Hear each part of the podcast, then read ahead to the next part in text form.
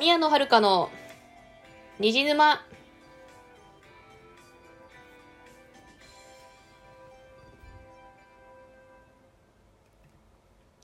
皆さんこんばんは、宮野遥です。この番組はオタクがオタクのために布教するオタク向けのラジオです。あのですね、この収録3回目なんですね。あの、撮ってるの。あのーなんかね、今、この収録の前に2回ぐらい撮ってるんですけど、どっちも時間オーバーして、あの、途中で終わってしまったので、3回目撮り直しております。なんで今ちょっと若干疲れておりますね。うん。ちょっと3度目の正直で、ちょっとこの収録で終わらせたいと思います。ね、ところで、あれですね、あのーこの収録8月13日に公開予定なんですけれども、えーお盆ですね。もうすぐお盆だ。もうすぐじゃなくてもうお盆に突入してますね。皆さんお盆は、えっ、と予定はありますでしょうか？私は、えー、と13日からお盆休み4日間ぐらいあるんですけれども特に予定はありません。ね今日混んでるしねお盆にどっか行ってもね。なんで多分近場で済ませることになるんじゃないかなと思います。お盆はね。あ一応美容院、美容院に行く予定は、髪は、髪を切りに行く予定はありますけど、基本的には予定はないです。まあでもあれですね、あの、私、あの、今は障害者の通所施設で働いてるんですけれども、あの、その前は、介護施設で介護職として働いてたんですね。なんで、えっ、と、毎年お盆は出勤しておりましたね。で、お盆って毎年クソ暑いじゃないですか。なんで、もう出勤するたびに超憂鬱になってましたね。こんなクソ暑いの出勤しなきゃいけないんだよとと思いながら出勤しておりましたけど、まあ今年はそういうのがないので良かったかなと思います。あの、今の職は基本土日祝休みなので、あの、お盆はお盆休みが普通にあってよかったな。うんまあ、そんなわけでですね、まあ、このくらい、この話はね、このぐらいにしといてですね、えっ、と、今日はデビットカードの話をしたいと思います。今日デビットカードの良さをね、布教、布教していきたいと思います。で、デビットカードで、デビットカードとは？何ぞいっていう話なんですけれども、こちらはですね、あのー銀行口座に紐づいた即時払いのカードでございます。即時払いとはっていう、まあ、即時払い要はもう使っその場で、うんまあ、カードを使ったらその場で引き落としされるってことですね、まあ、どっから引き落とされるなって言ってというのは、まあ、銀行口座ですね。あの、まあ、基本デビットカードは銀行口座に紐づいておりますんでその指定した銀行口座から、えー、とお金が引き落とされます。なんであれですねこのこうデビットカードの上限は口座残高ですね。口座に金が残っていれば使えるし、口座から、口座の金がすかか、すからかになればカードは使えません。というシンプルなカードでございます。まあ、なので、まあ上限があるので、クレジットカードを使った時みたいですね。やべえ、いろんな支払いが重なって、ピンチみたいなことがほとんどなくなりますね。基本的に使ってその場で引き落とされるんで、あの、クレジットカードみたいに後払いでなんか支払いが、いろんな支払いが重なるっていうことがほぼないです。なんで、そういう意味では金銭管理が非常にやりやすいですね。で、このデビットカード、プリペイドカードとは何が違うんだって話なんですけど、まああれですかね、その、要はその銀行口座に紐づいてる紐づいてるっていうところですかね。まあ、プリペイドカードは、あれですね、あの、あ例えば Suica とかね、あの、 WAON とかありますけど、あれはあれです、あの、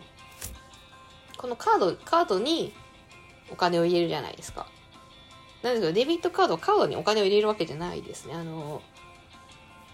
銀行口座に紐づいてるものなんで、か、別にカードにお金を入れるわけじゃないんで、まあそこら辺が違うところですね。なまあ一応上限があるっていう点では一緒なんですけれども、まあ、口座に紐づいているものなんであれですあのいちいちその入金をしなくて済むっていうことですね。クリあのプリペイトカードはですね、あの、まあ、あの、いくらかお金を入れるじゃないですか、その使うときに。なくでなくなったら補充するけど、まあ、デビットカードの会社はそういうのはあんまりする必要はないないですね。とりあえず銀行に口座にある程度金が残っていれば使えますんで、そういうなんかチャージの手間とかも省けるんで、デビットカード非常に便利ですね。で、まあ、おすすめの使い方としてはですね、まあ、やはりオタ活、オタ活に非常に便利ですね。あの、ライブのチケット、まあ今と、今だと配信のチケットとかもありますけど、そういうの買ったりとか、まあ、あと音楽のダウンロードだったり、電子書籍だったりっていうのは、デビットカードで買えますんで、あの、クレジットカードで買うよりいいと思う。もうクレジットカード使うの、クレジットカードととして、なんだろう、クレジットカード使うのとあまり変わらないので、楽ですねで。あの、あれですね、あと、あの、まあ私はあの、普通に、なんだろう、その、まあ、オタ活ってオタ活費用別にしてるわけじゃないんですけど、まあ人によってはその、オタ活費用の口座を作ってそその口座をデビットカードにその口座とデビットカードを紐付けて管理するっていうのが結構いいのかなと結構便利な使い方かもしれないですけどまあそれは人によりけりですちなみに私の場合はですねそそそんなに細かい使い分けはしてないですね。で私あのクレジットカードとデビットカード両方持ってるんですけれども、えーと、固定費は月額の支払いですね。毎月支払うものに関してはクレジットカードで支払いをして、その他の、あの、普段の買い物はデビットカードです。普段の買い物におたかつも含まれるんですけど、そういうのを全部デビットカードで使い分けております。あの、そう、で、まあ、なんでそんなことしてるか、まあ、っていうとですね、デビットカードですね、固定費の支払いに使えないパターンがあるんです。使えないこともあるんですね。こあの公共料金は使えるらしいんですけどなんかどうだろうその配信サービスとかだと使えないこともあるのであのそういうそういうのを防ぐためにですねあの固定費はキックレガで支払うようにしてます。ポイントもめっちゃ貯まるし、ね、そうすると。なんで固定費をクレジットカードで支払って買い物をデビットカードっていうように使い分けております。でも、あとあれですね、あの、大きい買い物ですね。あの、金額の大きい買い物もクレジットカードでするようにしてますね。まあ、その代表的なものが通勤、通勤定期券ですね。これはですね、あの私は今3ヶ月分とか6ヶ月分とか、まとめて買ってるんですね。1回、毎月じゃなくて。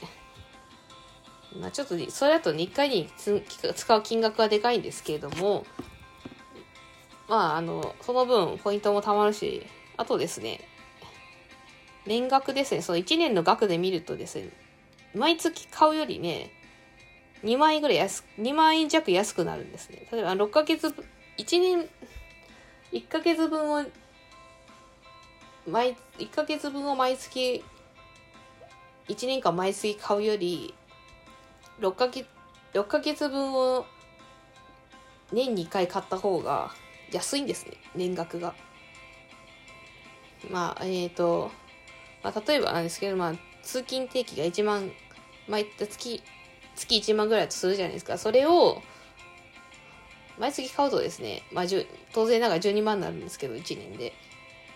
えっ、ー、とですね、それ、それを6ヶ月分にするとですね、まあ、10、うん、ちょっとこの話よくわかんない。ちょっと、例えあれだ、とにかくですね、あの、ちょっとね、自分の、あの通勤定期買ってる方はね、ちょっとね、ご自分で調べてみるといいかと思います。あの、乗り換え、乗り換え検索でね、出ますからね、あの、定期の金額。それで、その毎月1ヶ月分を毎月買う買うのと6ヶ月分を年2回買うのとどっちが安いかを比較してみるといいと思います。大体6ヶ月分を年2回買った方が安いです。すごく、すごく安い。ので、あ、その買い方をお勧めしたいと思います。で、だいぶ話が逸れちゃいましたけれども、えっ、と、通勤定期の話じゃなくて、えっ、と、今日はね、デビットカードの話でしたね。本当に、あのですね、いや、あの、デビ、うん、デビットカード、おすすめですよ。ちなみに、これ、固定費をね、クレカ払い、クレジットカード払いしている理由はね、まあ、金銭管理がしやすいっていのもあるんですけど、一番の理由はですね、あの支払い日がね、一緒だ、一緒あの、同じになるからっていう、統一できるからっていうのが、まあ、やっぱありますね。あの全部こ、口座不以下にすると、支払い日、引き落とし日バラバラじゃないですか。めちゃくちゃめんどくさいから。なんで、基本的に固定費はクレジットカード払いにしてます。で、あとデビットカードはネット上の買い物に使えるので非常におすすめです。というわけで、この、